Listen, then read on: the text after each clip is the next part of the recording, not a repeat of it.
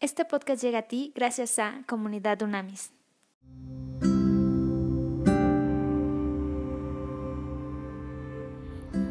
Vamos a la palabra de Dios, a Hechos 6.1.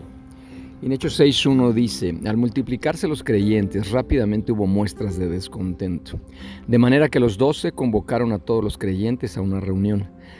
Dijeron, nosotros los apóstoles deberíamos ocupar nuestro tiempo en enseñar la palabra de Dios y no en dirigir la distribución de los alimentos y en servir las mesas. Por lo tanto, hermanos, escojan a siete hombres que sean muy respetados, que estén llenos del espíritu y de sabiduría. A ellos les daremos esa responsabilidad. Entonces nosotros los apóstoles podremos dedicar nuestro tiempo a la oración y a enseñar la palabra. Todos les gustó la idea y eligieron entonces a siete. Estos siete hombres fueron presentados ante los apóstoles, quienes oraron por ellos y les impusieron las manos. Así que el mensaje de Dios siguió extendiéndose. El número de creyentes aumentó en gran manera en Jerusalén y muchos de los sacerdotes judíos también se convirtieron.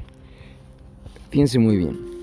La iglesia primitiva rápidamente aprendió que su oración debía ser continua, porque la lucha espiritual es continua llegó a tener la primera prioridad, así como la primera prioridad de Satanás era derrotar a aquellos cristianos. De ahí que su primera decisión administrativa después del Pentecostés, la cual registra hechos, coloca el ministerio de la oración junto al de la palabra como el mayor en importancia. A medida que la iglesia crecía, las circunstancias requerían más tiempo de los apóstoles, pero como ellos se dieron cuenta de que necesitaban de más oración y no de más actividad, escogieron a siete hombres para que sirvieran como diáconos y cuidaran de la iglesia. Esta iniciativa dejó más tiempo libre a los apóstoles, que así pudieron dedicarse mucho más concentradamente a la oración y al ministerio de la palabra. De las dos, la oración se menciona correctamente como lo primero. Perseverar en la oración es algo de lo cual se nos habla en todas las escrituras. El crecimiento de la iglesia o de cualquier organización necesita obviamente delegación de responsabilidades. El liderazgo debe estar lleno del Espíritu Santo y de sabiduría. El Espíritu Santo nos da de la perspectiva de Dios. La sabiduría concierne el aspecto práctico de resolver un problema. Muchos especialistas consideran a estos siete como los primeros diáconos electos, aunque el término no aparece en este pasaje. La oración y el ministerio de la palabra deben ser siempre la primera prioridad para el liderazgo de la iglesia. Esto no quiere decir que el ministerio de la benevolencia está a un nivel más bajo. Todo es cuestión de las responsabilidades que asigna Dios a cada una de las actividades. Vamos a orar en el nombre de Jesús, Señor. Te damos gracias, gracias porque tú pones en nosotros una disposición absoluta para orar y para interceder todos y cada uno de los días, Señor, las veces que sea necesario.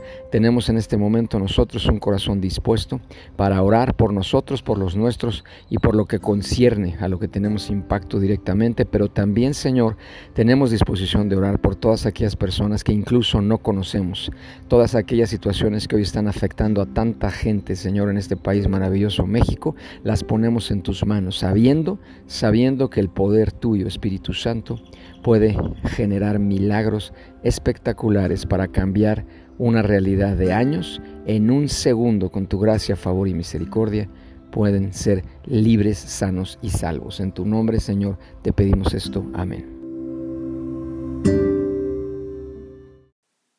Conoce más en comunidadunamis.com.